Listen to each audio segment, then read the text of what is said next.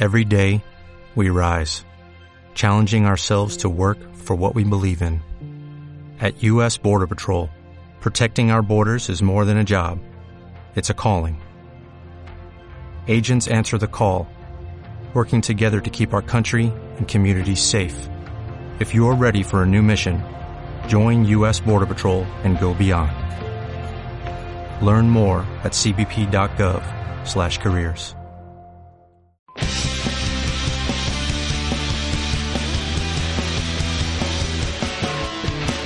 muy buenas, mi nombre es Daniel Román y esto es Simposium Podcast. En este podcast hablamos sobre lo que más nos gusta, el vino, sobre todo el mundo del vino, intentamos explicar cosas e intentamos aprender juntos cosas que eh, se refieren a esta espectacular bebida. Hoy, con ayuda de ustedes, vamos a, queremos empezar a tocar un tema que es lo que dicen las etiquetas sobre el roble eh, en el vino, ¿no? Vamos a, apelar a que vamos a abrir tema y vamos a queremos que a ver si, si ustedes me envían preguntas sobre lo que dicen las etiquetas eh, sobre la crianza en madera o sobre la estancia del vino en un recipiente de roble. Eh, esto nos va a ayudar muchísimo porque es un tema bastante complicado y, sí que eh, muchas veces la gente se siente como perdida, ¿no?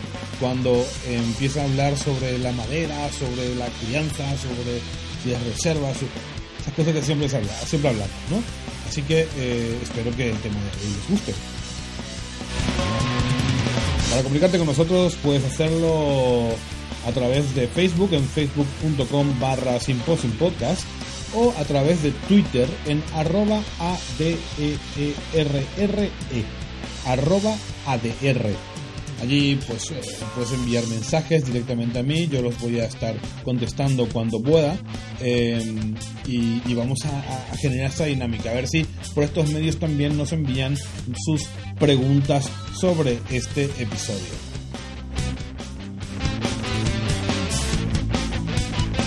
Pues mira, quería poner música de, Slayer, de Megadeth y de Tool, que son bandas que me gustan pero que también son gente que elabora vino. Pero por el tema del copyright me parece que me voy a estar planteando poner música en los episodios. Así que eh, me lo han dicho y, y, y yo creo que tienen, tienen razón. No tengo copyright sobre esos temas y ya saben cómo son los de las GAE y todo ese tipo de cosas. Así que nada, vamos a empezar hoy un, un episodio un poquito raro con una música eh, que nos eh, regaló el grupo Gara eh, de San Lorenzo y vamos a estar escuchando este, esta pista en blanco. Muchísimas gracias de todas formas por estar allí. Empezamos el capítulo de hoy.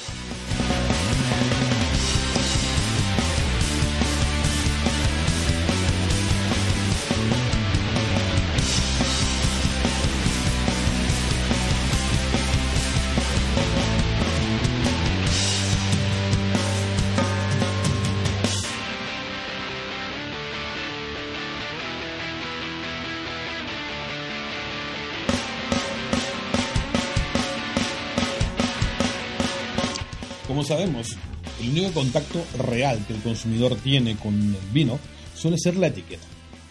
Ella nos suele dar mucha información, a veces demasiadas, y no muchas veces esa información es comprensible.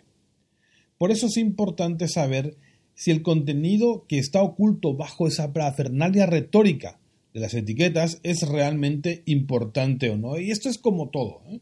Es que en esta era de la, de la información, en donde podemos recurrimos a Internet para todo y buscamos palabras en Google, no toda la información que sale como resultado es correcta o no toda es realmente bien intencionada. En el caso del vino, menos, pero también ocurre.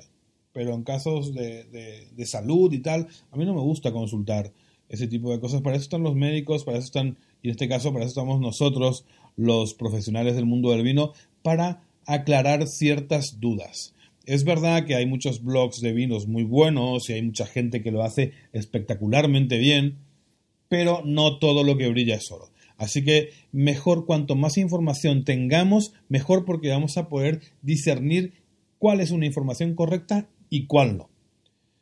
Bueno, pues manos a la obra. Eh, vamos a empezar con la palabra barrica. Siempre que vamos a hablar de, roble, de madera, pues aparece esa palabra mágica, perdón, esa palabra mágica que es barrica. Pero ¿qué es la barrica? La barrica es un tonel de 220 litros. 225 si es bordelesa y 228 si es borgoñona. En realidad, una barrica es una unidad de medida, como también lo es un tonel. De allí viene la palabra tonelada, no sé si te suena. Pero esto vamos a hablar en otro momento. Generalmente son de roble, aunque pueden ser de otras maderas como el castaño o el cerezo, por ejemplo. Los toneles, dependiendo de su origen y capacidad, suelen llamarse de manera diferente. Por ejemplo, en Jerez, un tonel de 500, de entre 500 y 600 litros, se lo conoce como bota. Y en Porto, a un recipiente de más o menos la misma cantidad se le llama pipa. Podemos decir que erróneamente y por analogía, la gente llama barrica a casi cualquier recipiente de, de ver que se utiliza para criar o añejar cualquier tipo de bebidas. Luego vamos a, ver otra, otra de estas frases que encontramos en la, ya explicando lo que es la barrica y que no todo es barrica, eh, también hay fudre, hay eh, por supuesto eh, botas, hay pipas, hay, hay muchas, muchas, muchas, muchos recipientes, ¿no? sabiendo ya esto, pues vamos a entrar al grano ya de, de lleno. hay una frase que dice envejecido en barrica de roble. Y yo me llevo la mano a la cabeza y digo, ¿Por qué? Es una de esas frases que nos producen urticaria a los que nos gustan los vinos. Los vinos tranquilos, esto es, cualquier vino tinto, blanco, que, que no tenga algún tipo de elaboración o crianza especial. O dicho de otra manera, como diría un expresidente, un vino tinto o blanco normal, de toda la vida. Estos vinos, señores, no envejecen en una barrica, sino que se crían esto es importante, puesto que de la crianza, la crianza, puesto que la crianza, esto es importante, puesto que la crianza es el proceso contrario al envejecimiento. Durante este periodo el vino va adquiriendo, por decirlo de alguna manera, la capacidad de envejecer luego, una vez ya embotellado. Va adquiriendo la capacidad de mantener las propiedades de un vino joven por mucho más tiempo, va adquiriendo la capacidad de evolucionar en el tiempo y no quedarse estancado o no morir antes de tiempo. Para eso se cría un vino. Dentro del roble, dentro del recipiente de roble, dentro de una barrica o de un tonel, como quieran llamarlo, ocurren procesos de microoxigenación, de polimerización que son muy complejos y que hacen que un vino joven un vino joven, por supuesto, con ciertas características, con cierto grado de acidez, con cierto grado de tenicidad. No cualquier vino joven, un vino joven que merezca la pena criar, gane organolépticamente y estructuralmente para que pueda durar más tiempo que un vino joven normal. ¿Mm? Para eso metemos el vino dentro de una barrica. En un principio era para simplemente para guardar vinos, porque la barrica era un recipiente muy versátil, liviano, se podía mover de aquí para allá sin ningún problema, pero hoy día lo utilizamos para ganar complejidad, ganar tiempo y hacer que esos vinos tan, tan buenos que salen de nuestros viñedos duren más y más tiempo. Pero como decíamos, no todos los vinos. ¿eh? Así, por supuesto, tenemos eh, los vinos de guarda. Sin embargo, el envejecimiento es otra cosa, no es crianza. ¿eh? en una madera, eh, eh, vamos a ver, el envejecimiento es, por ejemplo, lo que sufren los vinos olorosos en Jerez. ¿no? Son vinos jóvenes, que entran jóvenes, ahí se le llama mosto, y que se los mete dentro de un recipiente en este caso son botas de 500 a 600 litros, en los que se oxidan. ¿Qué quiere decir esto? Que no buscamos mantener las propiedades de vino joven, ni la frescura, ni la fruta, ni nada. Lo que buscamos es oxidar, estropear el vino de manera controlada para que vaya ganando en otro tipo de complejidades. Entonces tenemos que un vino joven se va a convertir en un vino viejo. Y esa conversión del vino viejo es lo que valoramos. Es otra cosa. Es un vino rancio, es un vino con otro tipo de cualidades. Cuando vemos un oloroso, por ejemplo, vemos ese color ambarino potente. Es un vino blanco, pero es un vino blanco oxidado. Es un vino blanco que tiene injerencia de la madera. Es un vino blanco que se transformó que perdió ese, ese color blanco, por supuesto, pero también todas esas características frescas de fruta que hacían que sea un vino blanco normal. ¿Mm? Entonces, esa es la diferencia entre envejecer y criar. Los vinos tintos normales o blancos normales o rosados normales se crían porque mantienen sus propiedades de vino joven por mucho más tiempo. Los vinos eh, olorosos, por ejemplo, por poner un ejemplo. Hay muchos otros vinos rancios en España y en el mundo, por supuesto. Los vinos, eh, los que se envejecen, cambian por completo su cualidad de vino joven y se transforman en otro producto. Esto es importante que sepamos. Y que, por favor, hay una marca de vino del Bierzo que pone envejecido en barricas. Vamos a ver, señores. Vale, Vale que la gente no entiende muy bien cuál es el proceso, qué es lo que ocurre, pero nosotros sí sabemos. Vamos a utilizar la palabra criado en barrica, ¿vale? Que es más elegante y que además no miente. ¿Mm? No, porque luego se prestan a confusiones y la gente... Y, no, no, si vamos a hablar de un tema vamos a hacerlo seriamente y no vamos aquí a tirarnos el, el, perol tampoco, vamos a decir, oh no, nosotros no, simplemente vamos a hablar con propiedad de un tema que nos gusta y que respetamos sobre todo. Origen del roble. Eh, solemos leer esto en las barricas, ¿no? En, perdón, en las etiquetas. Permanencia en barricas de roble francés por 10 meses. Roble francés por 10 meses. Luego otro decía, aportan al vino su personalidad tras una crianza de 18 meses en barricas de roble americano. Vamos a ver. Eh, hay alrededor de 80, unas 88 especies de roble en el mundo, pero solo tres se utilizan para almacenar vinos. Nosotros, sin embargo, vamos a reducir más el espectro y vamos a hablar de dos de ellos porque son los que más se encuentran. Además, uno más o menos tiene la misma característica que otro. Entonces vamos a reducir en dos. El roble americano y el roble francés, porque realmente es lo que más nos encontramos en nuestras etiquetas. Vamos a hablar de la diferencia de fabricación entre ambos robles, ambas barricas, de roble francés y de roble americano. Las barricas de roble francés son más caras que las de roble americano. Esto se debe principalmente al rendimiento que un tonelero obtiene de una pieza de madera. Las diferencias genéticas, entre otras cosas, determinan la manera de trabajar una madera u otra. Por eso, para fabricar una barrica de roble francés, las duelas o los tablones que van a conformar una barrica se obtienen por hendido. La madera no se cierra, no se pueden cortar esas duelas con un aparato mecánico, con sierras. Se hacen a mano, con un cincel, como hace mil años de una manera muy artesanal y que tiene una merma importante que puede rondar el 50%. Para fabricar una, barrica de rol americano, sin embargo, los tablones se cierran y esto va a hacer que la merma o el desperdicio de madera ronde apenas el 10%. Además, se pueden cortar en cualquier dirección. Hay una...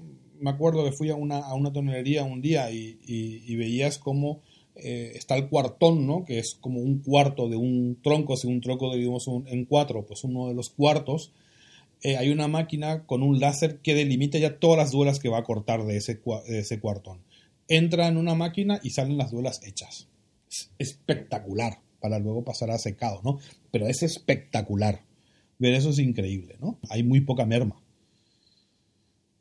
El roble americano suele darnos notas de coco muy características. Estas notas se obtienen gracias a un componente que solo tiene la, la especie perdón, Quercus alba o roble americano, que son los tilos. Estos tilos son sustancias que taponan los poros de la madera. La madera tiene unos poros, ¿no? que son como unas cavidades por donde va, eh, circulan los nutrientes.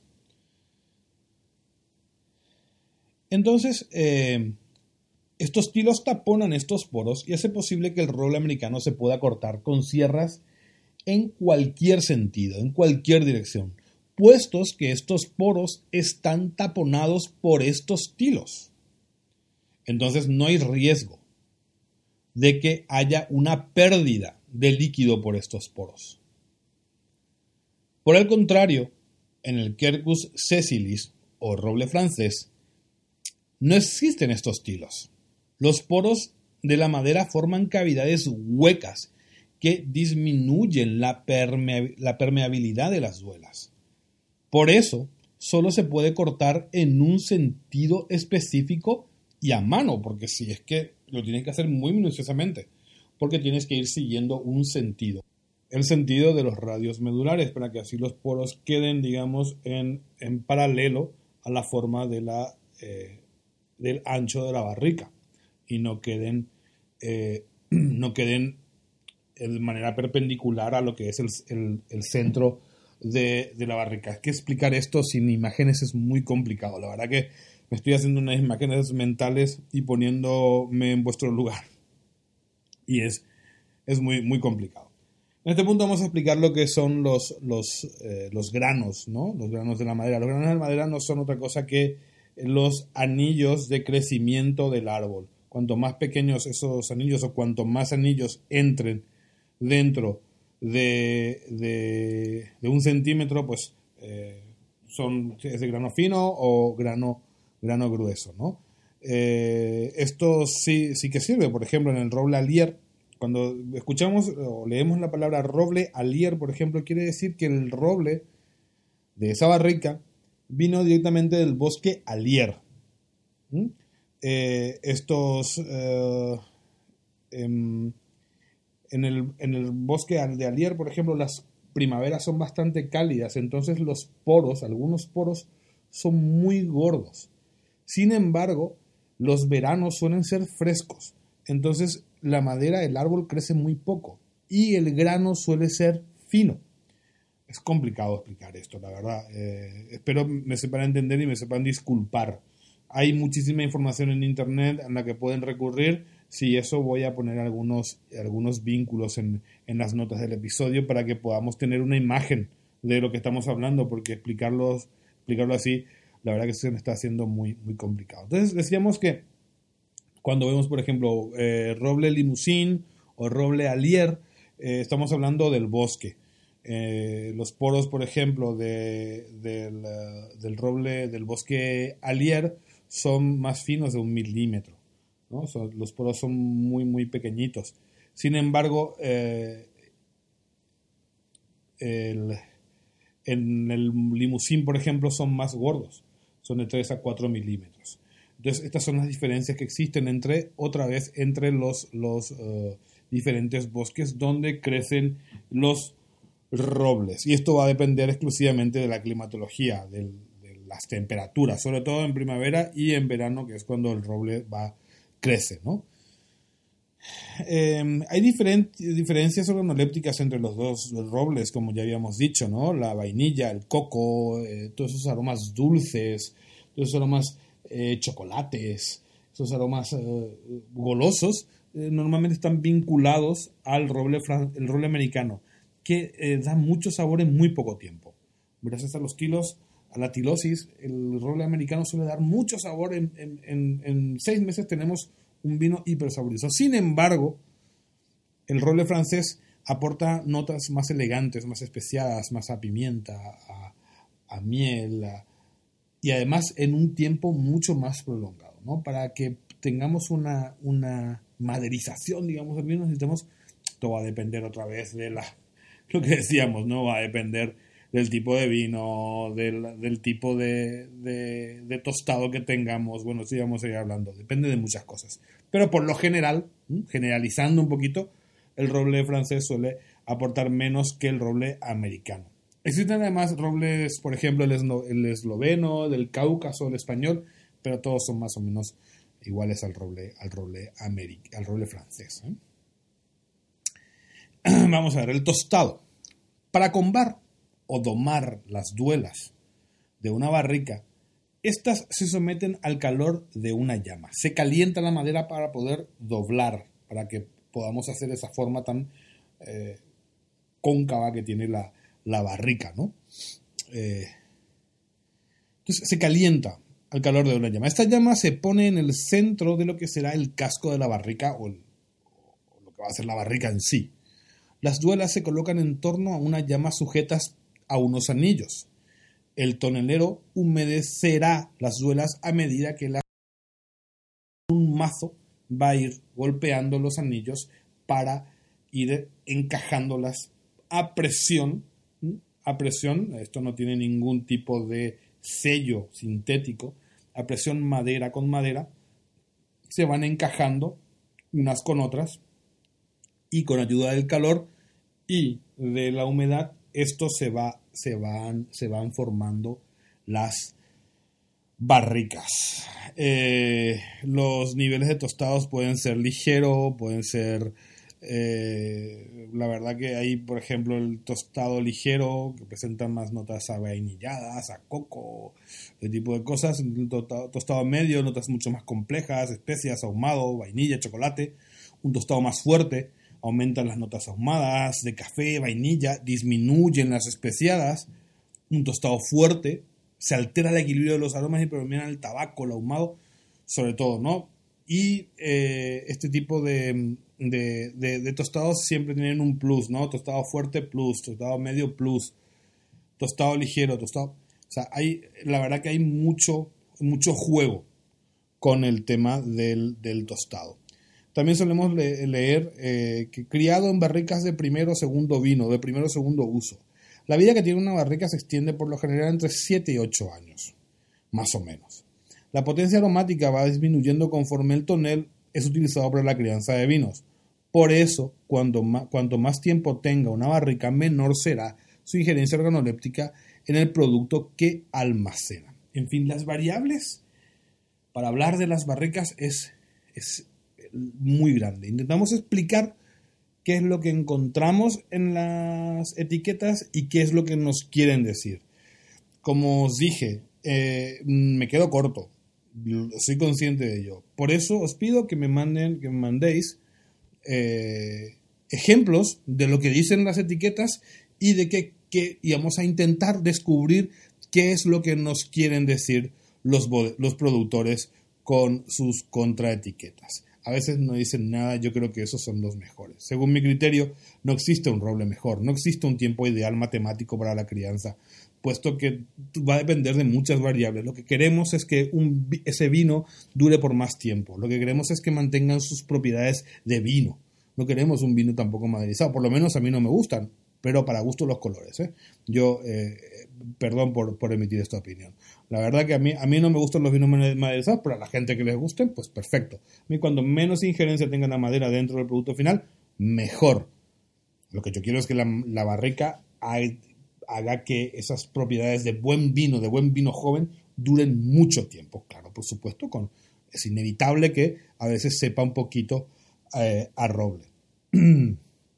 Entonces, eh, vamos a deslumbrarnos, vamos a sorprendernos con los vinos, escorchemos vinos, bebamos vino, leamos menos las contraetiquetas.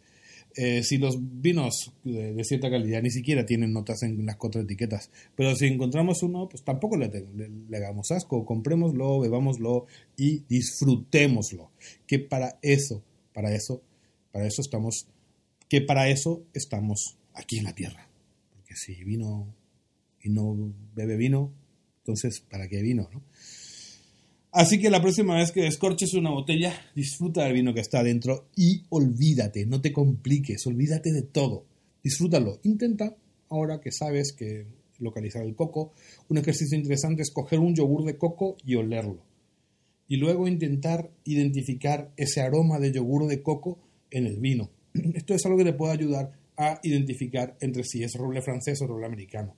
Normalmente también podemos hacer un ejercicio por zonas, ¿no? En la zona de Calatayud, aquí en España, en la zona de Calatayud, por allí se utiliza mucho roble americano. Esos vinos suelen oler a coco, suelen oler a roble americano, suelen oler a, chocolate, a caramelo, a vainilla. Los vinos de Jumilla también. Y podemos hacer, por ejemplo, un análisis eh, interesante con algún vino de La Rioja que solamente ha utilizado roble francés. Hay muchas tonelerías en Rioja, hay, muchos, muchas buenas bodegas, hay muchas bodegas en Rioja que solamente utilizan roble francés y podemos hacer ese tipo de ejercicios. Eh, hay una bodega en Toro que es la bodega Fariña. Pim, ya sé. Hemos hablado de ellos, que es la bodega Fariña que tiene una versión del colegiata en roble francés y en roble americano. Un ejercicio también importante si podemos comprar las dos botellas y valorarlas por, eh, eh, en paralelo. Pues señoras y señores, esto ha sido todo. Mi nombre es Daniel Román. Si se quiere comunicar conmigo, si te quieres comunicar conmigo, puedes hacerlo a través de Twitter en arroba ADEERRE e o a través de Facebook en, facebook.com barra Podcast. O si quieres, también puedes dejar tus comentarios aquí mismo en Evox o en la plataforma de Apple Podcast. Hasta la próxima.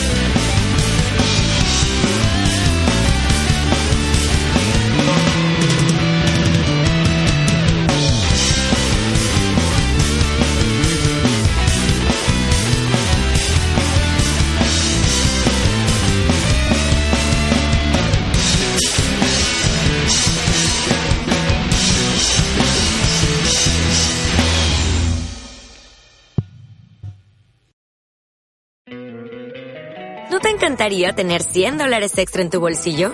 Haz que un experto bilingüe de TurboTax declare tus impuestos para el 31 de marzo y obtén 100 dólares de vuelta al instante. Porque no importa cuáles hayan sido tus logros del año pasado, TurboTax hace que cuenten. Obtén 100 dólares de vuelta y tus impuestos con 100% de precisión. Solo con Intuit TurboTax. Debes declarar para el 31 de marzo. Crédito solo aplicable al costo de la presentación federal con TurboTax Full Service. Oferta sujeta a cambios o cancelación en cualquier momento.